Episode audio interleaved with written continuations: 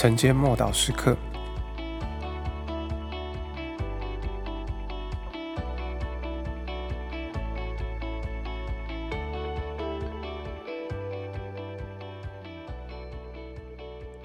你是弥赛亚。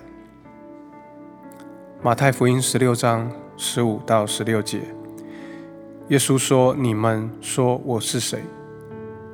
西门彼得回答说：“你是基督，是永生神的儿子。”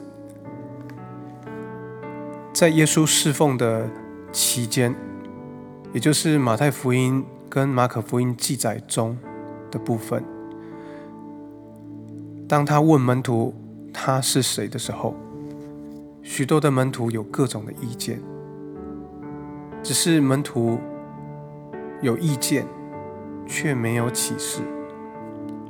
直到彼得回答说：“你是弥赛亚。”毋庸置疑，耶稣曾经禁止邪灵泄露这件事情，现在他却要门徒说出来。因为所有的神迹启示、所有的教导、所有的预言，都指向弥赛亚。除了弥赛亚，还有谁能说这样的话、做这样的事情？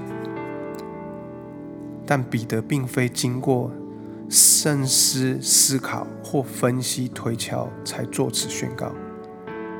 那不是出于他自己，而是天上的天赋启示的。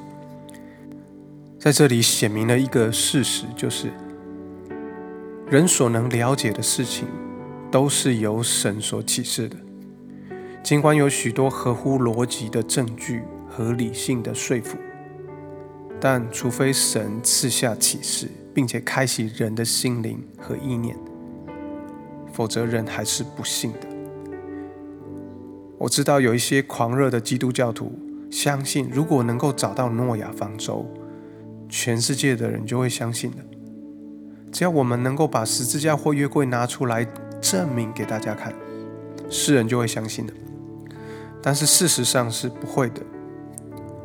需要借由启示才能够使人从心里面真实的、确定的相信。因此，当神赐下启示的时候，这个启示就会渗透人的心，使人。与永恒连接在一起，使人相信永恒的真理，并且使人能够为这个真理奉献一生。我们知道，我们已经知道了，启示是超自然的，就像耶稣是超自然的一样。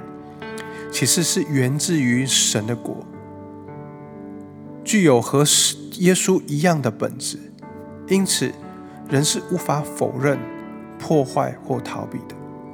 我们一起来祷告，神啊，我要为启示的灵向你献上感谢，谢谢你借由启示的灵向我们显明耶稣是谁，还有在他里面我们是怎么样的人。